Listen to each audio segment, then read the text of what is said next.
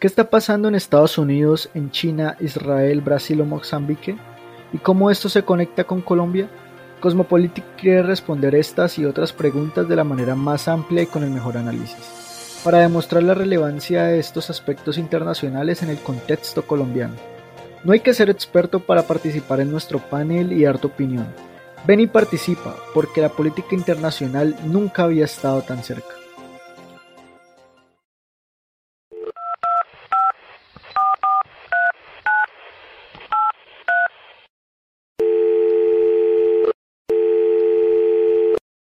Hola, Pizza Hut. No, señor, pizzería Google. Ah, discúlpeme, marqué mal. No, señor, marcó bien. Google compró la cadena. Ah, bueno, entonces anote mi pedido, por favor. Lo mismo de siempre.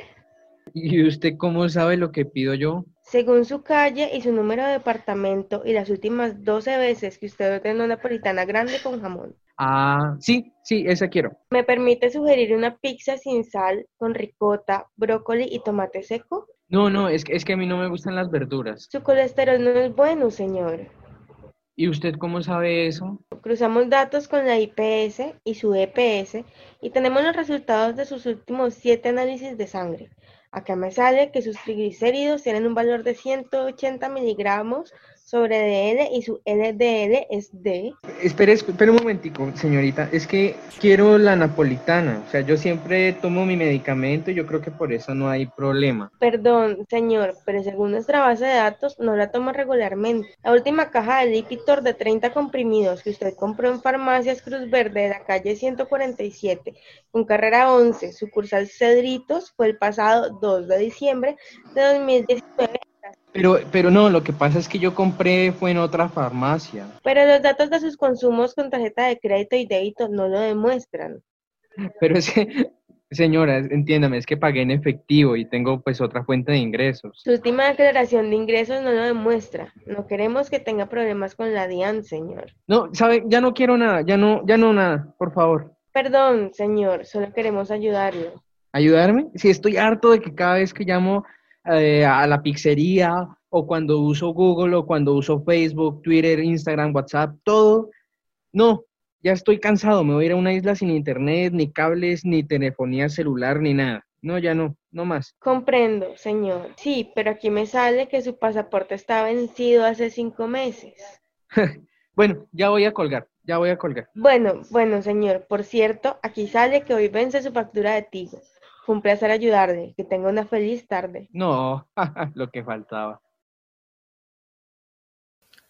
Hola, bienvenidas y bienvenidos al quinto episodio de Cosmopolitica, un programa de Radio Samán apoyado por el Laboratorio de Política Internacional de la Universidad ICESI. Mi nombre es Andrés Felipe Prado y hoy tengo el gusto de introducirlos a un tema muy interesante, este es la influencia de la tecnología en nuestra cotidianidad para reconocer qué tan parte de nosotros ya es y hasta qué punto los avances tecnológicos como la inteligencia artificial están siendo una herramienta que brindará seguridad o no para el futuro de la sociedad y nuestros gobiernos. ¿Has sentido que te vigilan en Internet? ¿Te sientes seguro al saber que el conocimiento que tienes de tus datos ya no es exclusivamente tuyo? La verdad es que The Big Brother is watching you y así como en la famosa novela de George Orwell llamada 1984, todo lo que hagas o dejes de hacer es recopilado y analizado para fines políticos o comerciales, dependiendo quién tú seas. La era de la información digital se afianza en este siglo XXI gracias a la necesidad de facilitar los procesos y centralizar los datos para acceder a ellos de manera simple y rápida. Por lo tanto, nos hemos adaptado a una sociedad dependiente de todo lo que haya en Internet. Ahora bien, ¿Es malo que la sociedad dependa de Internet? ¿Es malo que la sociedad confíe sus datos a gigantes compiladores de información en la nube? Y cuando hablo de gigantes compiladores de información en la nube, me quiero referir a empresas privadas como Facebook, Amazon, Google, pero también a cada uno de nuestros gobiernos. La respuesta es un dilema que pretendemos analizar en este episodio, pues estamos de acuerdo en que los avances tecnológicos son positivos en cuanto nos ayudan a facilitar procesos de nuestra vida cotidiana pero luego, con esa aceptación, se permite la entrada de ideas inescrupulosas para facilitar la tecnología en favor de intereses individuales o que vayan en contra del bien común, la seguridad y la privacidad. Además, por ejemplo, ¿Validamos que los gobiernos usen nuestros datos para inspeccionar nuestra privacidad a cambio de cuidar los intereses de la seguridad nacional? ¿Permitimos que Facebook acceda a nuestra cámara y micrófono para mejorar sus motores de inteligencia artificial? El debate está abierto. Por otro lado, el uso de la inteligencia artificial cada vez se hace más protagonista de nuestra vida. Y, por ejemplo, la automatización de muchos procesos a partir de robots es un hecho que ha ido reemplazando a miles de personas. La pregunta que también surge es, ¿podremos dejar a esta inteligencia artificial actuar sola y que lo haga bien? Muchas películas de ciencia ficción sobre robots han intentado decirnos algo.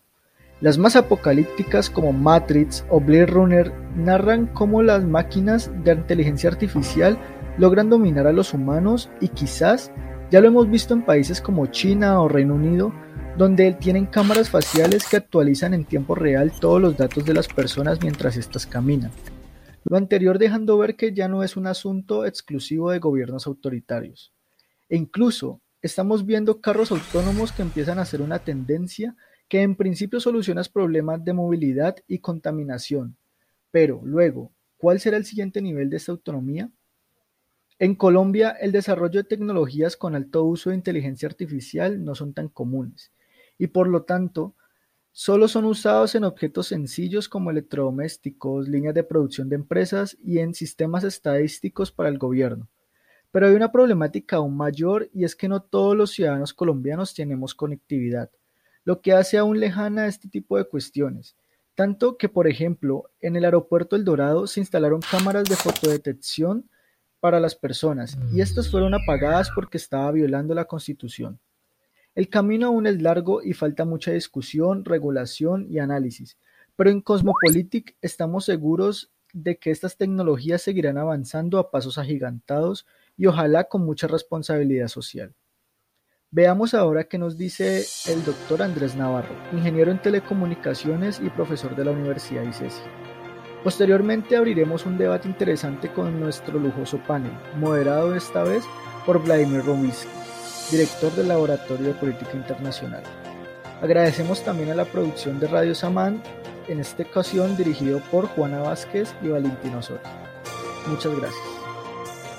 Hi, I'm Jonathan Rose, and this is Cosmopolitica, because international politics has never been so close. Buenas eh, noches a todas y a todos. Es un gran placer dar la bienvenida a esta edición del programa Cosmopolítica a mi colega en la Universidad ese profesor Andrés Navarro, con quien estaremos conversando acerca de los avances y los desafíos eh, que nos trae la inteligencia artificial, el uso de los datos y realmente las cosas súper chéveres de que a mí personalmente me encanta hablar. Entonces, eh, la primera pregunta es la siguiente. ¿Qué llamamos la inteligencia artificial? ¿Cómo funciona?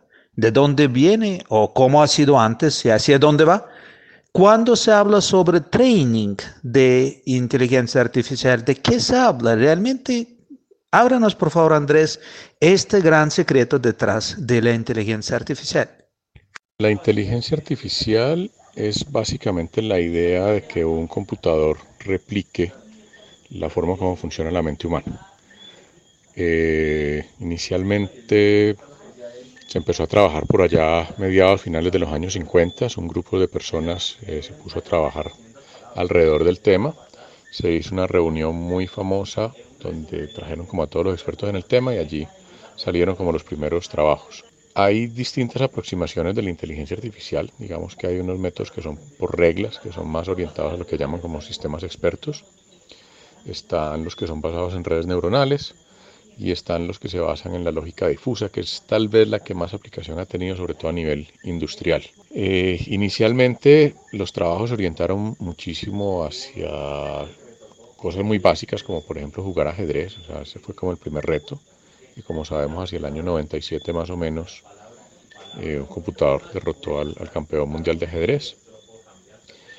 Y eh, con los trabajos que están haciendo grandes compañías como Google, Facebook y Amazon, pues se ha dado un salto muy grande en los últimos años hacia la, en la inteligencia artificial.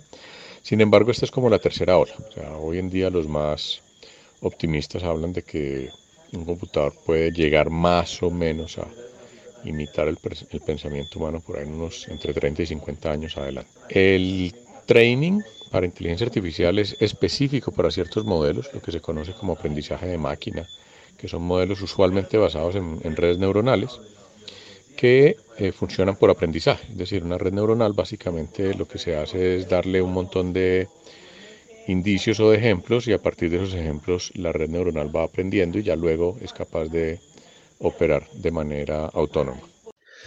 Sí, eh, yo creo que la inteligencia artificial no es algo ya del mundo de la ciencia ficción. Eh, se puede encontrar fácilmente la inteligencia artificial en varios aspectos de nuestra vida cotidiana, desde Amazon y Google hasta, por supuesto, el uso de la inteligencia artificial en las situaciones de emergencia que vivimos hoy con este COVID.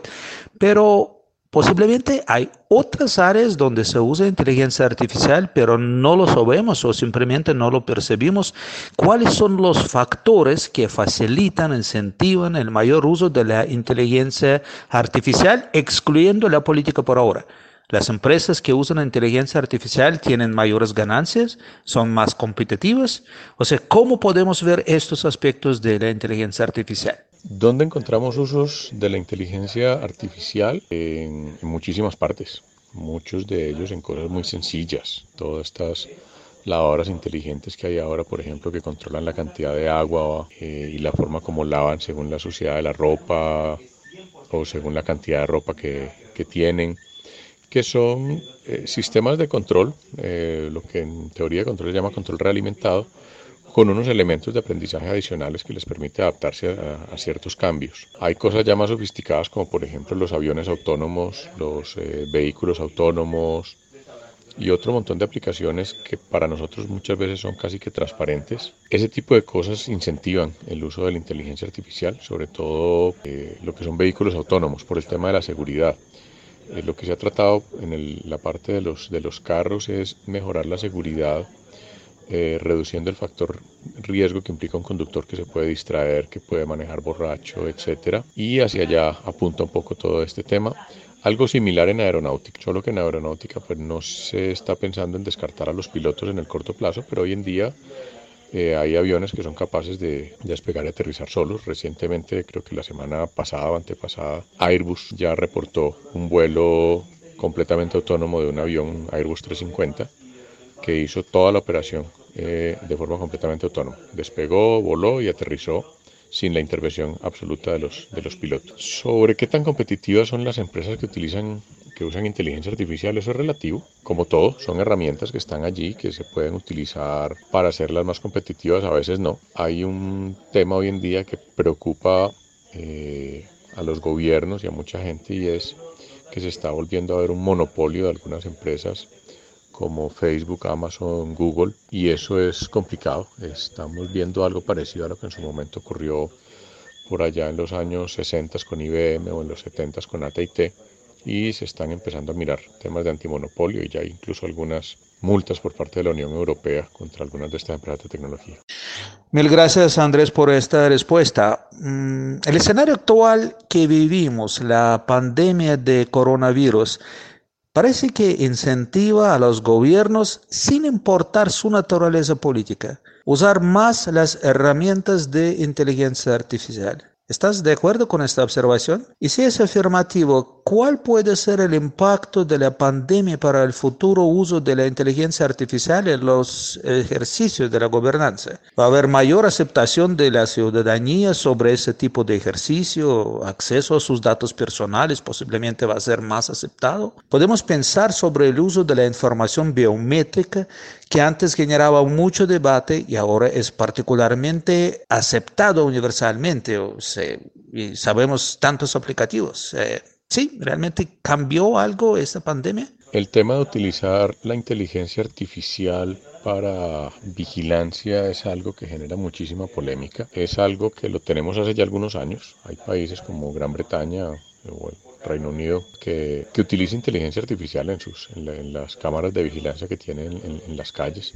A veces creemos que es, que solamente China o, países de, de Asia que son, entre comillas, regímenes no tan democráticos pero eso lo vemos en muchos países de Occidente. Hay aeropuertos muy cercanos, como el aeropuerto de Panamá, por ejemplo, que utilizan sistemas de reconocimiento facial dentro del aeropuerto. Eh, aquí en Colombia, en el aeropuerto El Dorado, el, el sistema tiene reconocimiento facial, que pasa por temas de una tutela está suspendido, pero eso es un tema que tiene muchísima discusión, porque obviamente eso se presta para, para todo, para lo bueno y lo malo, pero es lo mismo, es lo mismo que las, que las acciones policías que hay en, en, muchas otras cosas donde a veces pensamos que tener más policía es más seguridad y resulta al contrario. Entonces, esto es complejo, lo mismo la información biométrica, eh, es un tema que genera muchísima, muchísima eh, discusión, pero probablemente la aceptación se va a ir dando de forma gradual, así como hemos ido aceptando muchos cambios tecnológicos. Complementando el tema de acceso a datos personales, hay que tener en cuenta que hoy en día los gobiernos tienen acceso a todos nuestros datos personales. Incluso en Colombia, tanto nuestra cédula como el pasaporte tienen información biométrica. Nuestra cédula tiene una, un código de barras 3D que tiene información biométrica nuestra, al menos de las huellas digitales. Eh, agregarle a esto cosas como, el, como la retina, pues lo que hace es mejorar antes la seguridad. Las huellas digitales son relativamente fáciles de, de falsificar. Gracias. Hay una parte de los debates, eh, posiblemente en el mundo de los políticos y no tanto los expertos en la inteligencia artificial, sobre el riesgo que la inteligencia artificial puede salir de control, o sea, salir de nuestro control como seres humanos. Algo que, por ejemplo, ocurrió con el famoso computador HAL 9000, ¿no? En la película Space Odyssey. ¿Existe de verdad algún riesgo de esta índole?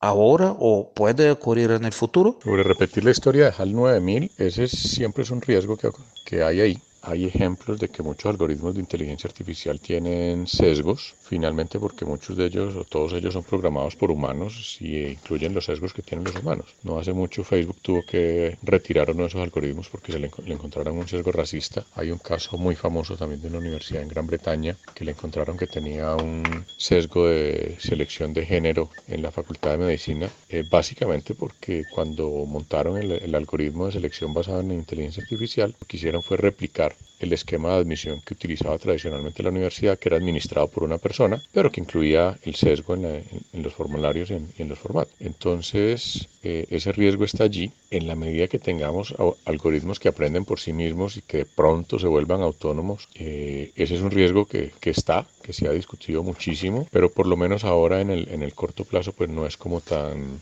no es como tan evidente. Bueno, y ahora va la última pregunta, lamentablemente. Aparte de la inteligencia artificial, ¿algunas nuevas tecnologías existentes o futuras que podemos ahora pensar que pueden existir en el futuro? Entonces, de estas tecnologías, ¿qué va posiblemente cambiar nuestras vidas de verdad? Parte de la inteligencia artificial, sí hay muchas tecnologías en este momento que se están desarrollando. Hay tecnologías por la parte genética, hay tecnologías de radio que se están desarrollando, en fin, hay muchas tecnologías que de alguna manera pueden eh, y pretenden cambiar eh, nuestras vidas, se supone que para bien. Eso es algo que siempre tiene su lado positivo y su lado, negativo. La tecnología es una herramienta que está allí para usarla y pues las herramientas se pueden utilizar a favor o en contra según quién las utilice y cómo las utilice. Pero sí hay muchas tecnologías eh, que en principio están allí para mejorar, mejorarnos la, la, vida. Algunas tecnologías que se pueden mencionar, es, por ejemplo, la sexta generación. Dentro de la sexta generación hay unos conceptos eh, de propagación holográfica, por ejemplo, que es una cosa que, que suena muy marciana. Bueno, es bastante marciana, eh, pero que la idea es mejorar eh, la cantidad de información que podemos enviar y que nos va a mejorar la conectividad y va a permitir, por ejemplo, que los vehículos autónomos eh, funcionen mejor, ya no solamente dependiendo de, de, un sistema completamente autónomo, sino también eh, conectándose con otros vehículos y con personas que eventualmente puedan supervisar lo que están haciendo. Muchísimas gracias Andrés por tu tiempo y por tus eh, respuestas. Eh, ahora vamos eh, con los debates con nuestros estudiantes, pero esperamos que podamos continuar conversando sobre estos temas como lo hacemos en varias clases mías, ya porque son temas fascinantes, son temas importantes y son temas tan relevantes a estos retos que nosotros vivimos en el día de hoy. Muchas gracias de nuevo. Hi, I'm Jonathan this is Cosmopolitica because international politics has never been so close. Hola, buenas noches. Nuevamente con ustedes Vladimir Robinsky, director eh, del Laboratorio de Política y Relaciones Internacionales y profesor del Departamento de Estudios Políticos. Hoy en los debates me acompañan Santiago, Steven y Valentina. Y vamos a hablar de este tema que es tan importante, tan delicado, porque se trata de los temas de seguridad. Pero básicamente yo que creo poner en la primera pregunta que de hecho 100% de los que respondieron a nuestra encuesta dijeron que no, porque no están confiando a los gobiernos, que los datos que los gobiernos están recuperando, los gobiernos están usando solamente para los fines que están diciendo que están usando. Santiago, ¿crees que es algo peligroso, ¿no? Que el gobierno tiene acceso a nuestros datos, porque finalmente lo hacen, creo, para nuestro bien, ¿no? Bueno, esa es la excusa o el argumento que ellos nos presentan. La inconformidad que, se, que tenemos las personas en esta nueva era, porque eso es algo nuevo, ¿no? O sea, la tecnología y tener ahí nuestra intimidad como para que todos los gobiernos la tengan allí pendiente es algo nuevo para nosotros. O sea, para las personas normales, pues nos estamos acostumbrados a que, pues, que eso se conozca que sea peligroso o no, yo creo que depende mucho de qué tan abierto es un gobierno para la libertad de expresión y de información de los usuarios, ¿no? Por ejemplo, lo, que pasa en China es un caso totalmente diferente a lo que pasa, por ejemplo, aquí en Colombia, me parece, me parece a mí. Ahora, como lo mencionaba nuestro invitado, la tecnología y esa información está allí la fuerza pública la puede usar para, por ejemplo, encontrar personas que estén cometiendo delitos que sean muy graves y que a simple vista, o pues así normalmente no, se ven y que en realidad ellos tienen unas redes de conexión y de información bien sofisticadas en la web que a eso pues a simple vista es difícil. Entonces, si eso se usa para eso, me parece que es bueno. Ya depende también de qué, cuál sea el manejo que le dé el gobierno. Pero como lo mencioné antes, me parece que depende mucho de, esos casos de gobierno. Steven, te quiero hacer la misma pregunta, pero con una anotación importante. Nosotros ahora sabemos a través de Wikileaks, a través de Snowden, sí, que los gobiernos efectivamente están espiando a nosotros, sí, pero parece que, como dice Santiago, si lo bien, de pronto es algo que hacen sin malas intenciones, ¿no? Pero el gobierno va a decir, mira, nosotros tenemos un riesgo de un ataque terrorista, un riesgo que alguien está espiando o alguien está pensando algo mal, ¿por qué entonces no lo hacemos vigilando a ustedes, pero para, para lo bien de ustedes? ¿Qué crees? ¿Debemos dar un permiso absoluto a un gobierno que hace eso porque confiamos que lo hacen para lo mejor de nosotros o no? Bueno, en este punto hay una cuestión y es la salud de la democracia. Y es en torno a esto como yo veo el uso o la vigilancia que puede haber, por ejemplo, con los datos que ofrecemos en redes sociales, en navegación por Internet, en telecomunicaciones, en los bancos, etcétera, etcétera. Yo creo que se trata de la salud de la democracia porque en el momento en el que hay gobiernos autoritarios que pretenden utilizar estos datos a los que tienen acceso porque tienen, en efectivamente el Estado tiene mucho poder utilizar estos datos para silenciar otros grupos políticos que no están de acuerdo con ellos, pues se va machucando y se va acabando la, la, salud de la democracia. Y para mí ese es el problema fundamental con este robo de datos, sobre todo cuando se trata de un problema político, pero más allá de eso, como decía Santiago y como argumentan muchas personas en pro del, del uso de, de los datos, cuando atrapan a un ladrón gracias a interceptaciones ilegales, interceptaciones legales, perdón, pues nadie se enoja por eso. Entonces ahí, ahí está la cuestión. Ok, eh, eh, Valentina, otra vez la misma pregunta, pero te voy a hacer aún más difícil, ¿sí? Porque va a ser la siguiente. Entonces, el gobierno está recogiendo los datos de manera ilegal en muchos casos desde el punto de vista de la ley, eh, como nos mostró Snowden o como nos eh, mostraron desde Wikileaks, eh, pero y siempre tiene excusa, o sea, lo hacemos para lo mejor de ustedes, ¿sí? Pero en un principio nosotros tenemos como punto de partida el hecho que son los seres humanos que toman la decisión qué hacer con esta información. Pero como nos estaba explicando Andrés Navarro en su entrevista, eh, y hacemos la referencia a la famosa película, donde hay un computador HAL 9000 que básicamente toma las decisiones ¿sí? por, por eh, una persona viva, y él dice, esto es completamente posible. Y cuando yo estuve mirando los resultados de la encuesta que hicimos con nuestros oyentes, parece que hasta 20% de hecho, están de acuerdo que va a llegar un momento cuando la inteligencia artificial va a tomar control sobre las decisiones. O sea, ya no va a haber un ser humano que decide qué hacer con esta información. Entonces, ¿qué crees? Entonces, ¿debemos que seguir o debemos que parar a los gobiernos ya y decir que no, no, no puedo usar nuestra información? No puede una máquina mirar qué hacer con esta información. Porque el gobierno va a decir, pero a veces no hay tiempo para tomar la decisión. Sí, un terrorista ya está planteando una bomba, ya quiere explotarlo, entonces confiamos a la inteligencia artificial y así podemos evitar algo muy grave. ¿Qué quieres decir? ¿Está de acuerdo o no? Bueno, es que siento que depende. El gobierno, pues, hay como que mirar detalladamente para qué realmente está usando esa información que está recolectando. Y siento que no podemos como satanizar la tecnología que sí nos ha brindado ciertos avances y recursos que hoy nos hacen la vida como de cierta manera más sencilla, pero sí debemos tener cuidado con la manera en cómo se usa.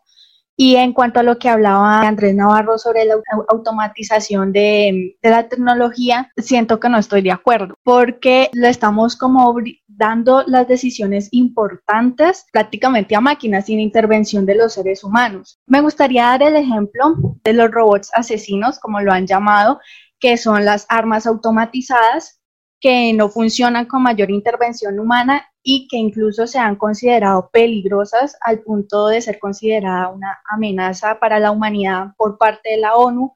Y es que me parece que em, estas armas podrían llevar la carrera armamentística a otro nivel que no es necesariamente provechoso precisamente, que podría servir para que se cometan crímenes de lesa humanidad y que no se pueda llevar un un control adecuado de cómo funcionan o cómo se están usando estas armas, ya que en manos equivocadas pues pueden generar hechos desastrosos. También me gustaría mencionar que incluso este, el lunes, este lunes 10 de agosto se pretendía llevar a cabo como el debate sobre, estos robots asesinos, pero pues claramente por la pandemia no se pudo llevar a cabo porque tenemos países que ya están desarrollando armas automatizadas como el Reino Unido, como Estados Unidos y entre otros. Entonces, esa es mi opinión.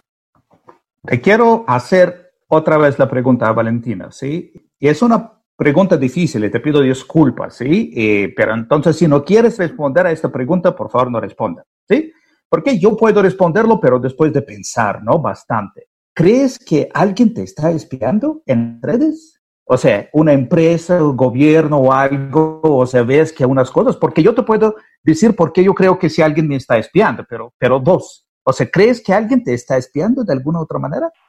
Creo que no podría responderlo certeramente, pero siento que casi siempre estamos como en la sospecha de será que me están vigilando por la cámara del computador. Incluso hay personas que se ponen como muy, como que se alteran mucho respecto a eso y tapan la cámara, o sea, no, no dan como ese paso a que siquiera los estén vigilando un hacker o algo parecido, pero sí existe como el miedo, como la sospecha de será que me están escuchando. Y además sucede mucho también en cuanto nos mostramos interesados ante un producto que, digamos, lo estamos hablando entre amigos y algo súper casual, nunca lo hemos googleado ni nada, y al otro día o en, o en la semana que, que, pasa, nos aparecen anuncios. Entonces estamos como que, ¿será que nos están escuchando? Google, Facebook, Instagram nos está espiando como para mostrarnos la publicidad adecuada para que compremos. Entonces es como que siento que No, no, yo estoy eh, completamente de acuerdo, porque eso es lo que, lo que iba a decir, sí, con un gran secreto, porque yo creo que sí, me están espiando porque yo estoy buscando una silla para comprar porque pues estamos en este en línea y yo quiero una silla cómoda así para pasar un semestre, pero yo nunca estuve googleando, nunca estuve buscando y de repente estoy mirando Facebook y me aparece una propaganda de una silla, ¿sí? Entonces yo digo, wow, ¿de dónde sale eso? ¿Sí? Entonces es, alguien está mirando, Big Brother is watching you, ¿no? Es una cosa completamente inaceptable, ¿no? En nuestros contextos. Y esto sí es una cosa, eh, decimos, comercial, está, de pronto no está tan mal, ¿no? Pero por otro lado también alguien ya, la inteligencia artificial o cualquier otro tema, ¿sí? Por esto, yo estuve mirando luego los acuerdos que hice con Google cuando uno eh, quiere abrir una cuenta gratuita, ¿no? En Google. Entonces uno está de acuerdo con las condiciones. Hay muchas letras pequeñas, ¿sí? Yo no sé, eh, Steven, ¿alguna vez leíste todas estas letras pequeñas que te dice de pronto ya estás de acuerdo que tus datos se están robando? Yo, sinceramente, y mis amigos abogados me van a decir que, que, yo hice todo mal, ¿no? Yo tengo que leer todos estos, pero yo nunca lo leo. Yo hago clic, acepto las condiciones, ¿sí? Porque me da pereza leer todos estos miles de las líneas, pero posiblemente allá está el problema Steven, ¿lista alguna vez los acuerdos estos o no? ¿O daste, está dando clic y ya? No, normalmente no, y soy, soy una persona que desde los, no sé, desde los nueve años tengo acceso a Internet y pues siempre he estado descargando programas, adquiriendo licencias, haciendo esto, lo otro, y siempre hay, siempre estas políticas de derechos de privacidad y, de datos, pero yo hace poco me acostumbré solo a mirar la parte donde dice por qué te podrían demandar. Y eso que como por curiosidad, pero realmente no es que me ponga la tarea de leer, cosa que también es, yo creo que es un problema muy grave porque son, son acuerdos que claramente merecen ser densos, pero que deberían ser un poco o tener una versión corta para que fueran claros con las personas. Así como, por ejemplo, en México hoy están tratando de que las bebidas eh, dañinas las etiqueten bien grandes y obviamente no es la información detallada, pero da una etiqueta grande que te hace saber qué es lo que estás consumiendo. De la misma manera se debería tratar este tema de las políticas de, trata de datos para que los usuarios podamos conocer realmente qué estamos aceptando. Estoy de acuerdo, o sea, yo creo que voy a leer, voy a leer todas esas reglas, aunque me da realmente mucha pereza, pero yo creo que uno debe que leer. Santiago, nosotros estamos hablando que realmente hay cosas que son buenas y son malos para el uso de estos datos que los gobiernos están recopilando. Pero de pronto a vos te ocurre algo que, que puede ser positivo de todo eso, ¿no? Que, que de pronto algo, aparte de, de, los temas de seguridad, de pronto hay algo positivo en este manejo de datos o, o, todo es realmente preocupante y debemos que como luchar contra esto lo que están haciendo con los datos. Además, hoy en día sabemos que la cantidad de los datos que uno puede obtener es impresionante, ¿sí? Es mucho, mucho esos datos y básicamente si alguien sabe utilizarlos bien, puede hacer muchas cosas. Pero trata de pensar algo positivo en eso. Bueno, sí. Tal vez yo en una primera instancia diría que ese acceso tan rápido para la adquisición de los bienes que nosotros o servicios que nosotros estemos necesitando, ¿no? Como ese ejemplo que tú mencionabas de la silla, aunque no sabemos si en realidad te estaban vigilando o no. Pero sí, o sea, por ejemplo, toda esta red grande del Big Data y que en economía cada vez se está mirando, se está estudiando y se están haciendo como pactos o acuerdos con la ingeniería de sistemas y que cada vez es más fácil llegar a esas personas que necesitan una promoción de algún producto X que lo buscaron en Google y que ahora les aparezca en Facebook o les aparezca como en una propaganda en Instagram. Entonces, toda esta conexión del Big Data y, por ejemplo, inclusive ahora ya hay el tema electoral, de la política electoral también ya está metido allí también. Había un caso en un restaurante o en un supermercado en Estados Unidos de algunos compradores que en, la en las anteriores elecciones se relacionaban las personas que compraban más vino a las personas que, que querían votar por el Partido Demócrata. ¿Sí? Entonces todo eso se va volviendo más interesante y también más, más cerca a lo que nosotros necesitamos como bienes de primera y segunda necesidad. Pero como todo, y, si lo vuelvo a recalcar, eso está allí, está en nuestras manos. Ya depende eh, de una responsabilidad personal y colectiva de qué uso le estamos dando, ¿no? Porque no solamente es qué tanto yo ahorita estoy en este debate diciendo, no, tengan cuidado con la tecnología, sino también a mi hermanito que es pequeño y que está abriendo una cuenta, también educarle, ¿no? También decirle, bueno, usted está, bueno, es chiquito, pero hay que saber expresarse. Usted se está comprometiendo con una cosa grande, mano, ¿sí? Lo que sí me preocupa, y, perdona, y me demoro un poco más, es que cada vez que tengamos más tecnología y más acceso, se nos vaya quitando una parte más humana, más humana en el sentido de las cosas que nosotros hacemos, nuestra sensibilidad con el otro, nuestra parte social. Esa parte como más esencial de las personas puede ser que la vayamos olvidando con tanta evolución tecnológica. Eso me parece un punto clave en este punto que está la humanidad con la tecnología, que es preciso siempre resaltar y siempre ponerle cuidado. Ok, ahora sí tengo de verdad la pregunta súper difícil que además está hablando de su futuro como politólogos. Entonces necesito un voluntario que va a estar dispuesto a responder esa pregunta. Valentina, yo creo que, ah, bueno, Steven o Valentina. Ok, voy a hacer la pregunta y luego abre el micrófono y ya. ¿Cuál es la queja que escuchamos mucho sobre los políticos de hoy? ¿No? Que están hablando sobre que los políticos hacen algo mal. ¿Qué es lo que es malo con los políticos para la gente como corrupción o no sé, que, que no responden a las promesas que hacen a, las personas que les eligen, ¿cierto? Pues esta vez son las quejas claves, creo que nosotros estamos escuchando. Ahora hay unas propuestas de unos, incluso no políticos, pero, pero sí los ingenieros de inteligencia artificial, que dicen, bueno, vamos a reemplazar a los políticos con unas máquinas, porque una máquina no va a ser corrupta, ¿sí? Una, máquina va a cumplir con las promesas, una máquina puede analizar un montón de los datos, entonces no vamos a necesitar los políticos. ¿Para qué hacer las elecciones? ¿Para qué esa democracia cuando podemos tener una máquina que aprende, ¿no? Como dice Andrés, es todo lo posible. La máquina aprende, ya el training, ¿sí? ¿Creen que va a llegar un momento en el futuro donde una máquina ya va a reemplazar a los políticos o no? Bueno, no quisiera, bueno, sí quisiera, pero tampoco me están pagando por esta promoción a mi universidad y menos a mi programa.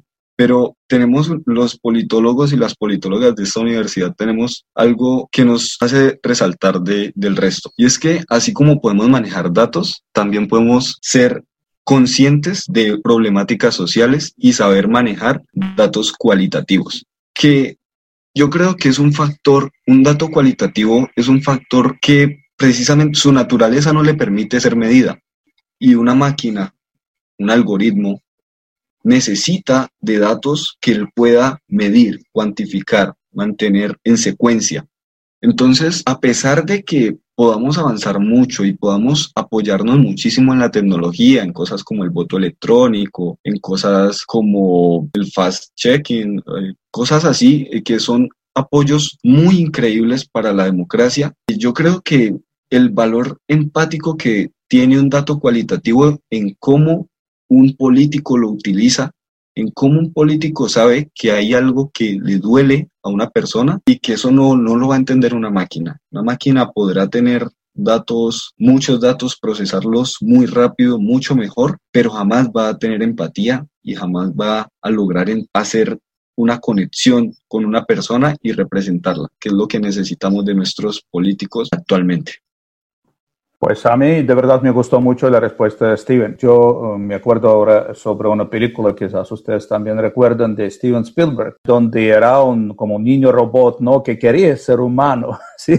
Que, que quería tener estos sentimientos. Esto yo creo que la máquina que realmente le, le va a faltar en cualquier caso, la máquina le, le, le, hace falta tener esos sentimientos que tenemos seres humanos. Y es una parte importante de hacer la política en cualquier caso. Yo estoy totalmente de acuerdo. Mira, nos están acabando el tiempo y yo quiero hacer a cada uno de ustedes la misma pregunta ahora sí y que ustedes respondan. Si nosotros pensamos sobre el ejercicio de la política, por allá en unos 10, 15 años, ¿Dónde nosotros de verdad vamos a ver el uso activo, masivo, de verdad de los datos eh, de las máquinas, pero que no va a ser dañino, que, que, realmente nosotros vamos todos a aceptar como una parte esencial, normal de hacer la política. Santiago, ¿qué crees? ¿Cuál va a ser este, este nuevo normal, new normal? Bueno, si queremos hacer la política de mano con la tecnología, tenemos que ser totalmente limpios, tenemos que ser totalmente honestos y tenemos que también ser más sensibles a las necesidades que se nos están presentando ahora, ¿no? O sea, con lo de la pandemia y con todo esto que está pasando es un enorme aprendizaje y cada cosita nos queda allí para que podamos retomar y siempre volver a lo que está pasando para poder mirar y poder decir estas cosas no funcionan de esta manera, ¿sí? tenemos que ver, si tenemos que cambiar, tenemos que cambiar cosas de fondo. Si hay otras cosas que tenemos que retomar, tenemos que retomarlas. Pero me parece que eso es esencial, ser sensibles. Incluso eso puede ser un poco obvio, pero es que hay personas que en realidad no comprenden muy bien esa situación. Esa sensibilidad a lo que está pasando alrededor mío, esa sensibilidad a lo que le está pasando también al otro, es lo que en ese sentido nos vuelve colectivamente fuertes y compactos. Y en ese sentido es que se fortalecen también las democracias. Y si queremos avanzar de mano en la tecnología, ella nos debe brindar posibilidades y capacidades para poder lograr eso. Que la otra persona que no tiene internet y que estamos viendo que ahora se está volviendo como una necesidad primera, pues hombre, hay que ir avanzando en eso un poco, poco a poco y dejarle prestar tanta atención a otras cosas que no son tan necesarias en nuestro tiempo. Esa es como mi respuesta a grandes rasgos. Súper. Eh, Valentina. Bueno, yo siento que estoy muy de acuerdo con lo que dice Santi. Siento que hay que trabajar mucho en la, empatía, en dejar el egoísmo, porque siento que este es el que nos lleva a la corrupción, como en ver solo los intereses propios y volvernos aliados de la tecnología, que sean como la herramienta que nos brinde eficacia para llevar nuestro trabajo, pues digamos, a otro nivel y no que nos reemplace como, como se había planteado anteriormente, sino que nos sirvan para potenciar lo que hacemos y llevar nuestro trabajo pues de una mejor manera y que tenga incluso un alcance mucho más grande. Gracias, eh, Steven. Yo esta herramienta la veo en dos cosas. Primero, en el activismo político desde las redes sociales. Ahí la veo, ya se está dando y siento que va a ser aún más fuerte en el futuro cercano. Y segundo, en la recopilación de datos por parte de analistas que asesoren políticos. Entonces, esta recopilación de datos también va a ser muy importante y va a jugar un papel muy importante en, cómo se definan las elecciones en el futuro en países donde haya niveles de democracia más o menos altos. Entonces, en esos dos, en esos dos eh, lugares veo la, la tecnología como una herramienta muy, muy importante. Bueno, yo creo que tenemos varios puntos muy claros. Uno de estos puntos muy claros, creo que todos debemos estar de acuerdo, que básicamente es inevitable que hoy en día los gobiernos están recopilando muchos datos sobre nosotros. Entonces, eh, desde esta perspectiva, sí, Big Brother is watching us todo el tiempo. Lo que era en 1984, sí, lo que era en la obra 1984 como un horror insoportable que las personas no pudieron sentir y vivir porque constantemente estuvieron vigilados, yo creo que es una realidad ahora y más en los tiempos de COVID-19 eh, nosotros sabemos que muchas de las personas están dispuestos, eh, incluso con este nuevo New Normal, sí, que los gobiernos operan con los datos porque es una situación de pandemia y obviamente los gobiernos tienen que tener acceso a estos datos. Pero a mí me parece que todavía queda por ver cómo los gobiernos después de la pandemia van a cambiar sus costumbres, ¿sí? Y van a eh, realmente aprovechar el mandato que tienen ellos para la situación de emergencia para no volver unos gobiernos que realmente no respetan los derechos, las libertades, que respetan la vida privada de los ciudadanos y que no vuelvan esos gobiernos democráticos lo mismo que los gobiernos autoritarios. Yo creo que este es un reto que nosotros todos enfrentemos y estamos enfrentando este reto y vamos a continuar enfrentando este reto y depende de nosotros todos y vamos a permitir o no vamos a permitir a los gobiernos que realmente aprovechan demasiado y para los fines que no son tan buenos eh, estos datos que nosotros tenemos. Es una nueva realidad en que nosotros vivimos y, y sí, eh, es una situación, yo creo, sin precedentes. Muchas gracias a todos, Steven, a Santiago, a Valentina, eh, por esta conversación.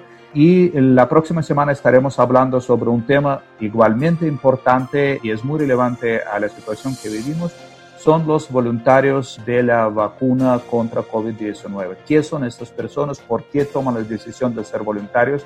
Y realmente vamos a preguntar a nuestros oyentes a través de otra encuesta si estarían dispuestos a ser voluntarios para una vacuna contra COVID-19. Muchas gracias y feliz noche a todos. Hola, soy Jonathan Rosen y esta es Cosmopolítica porque la política internacional nunca ha estado tan cerca.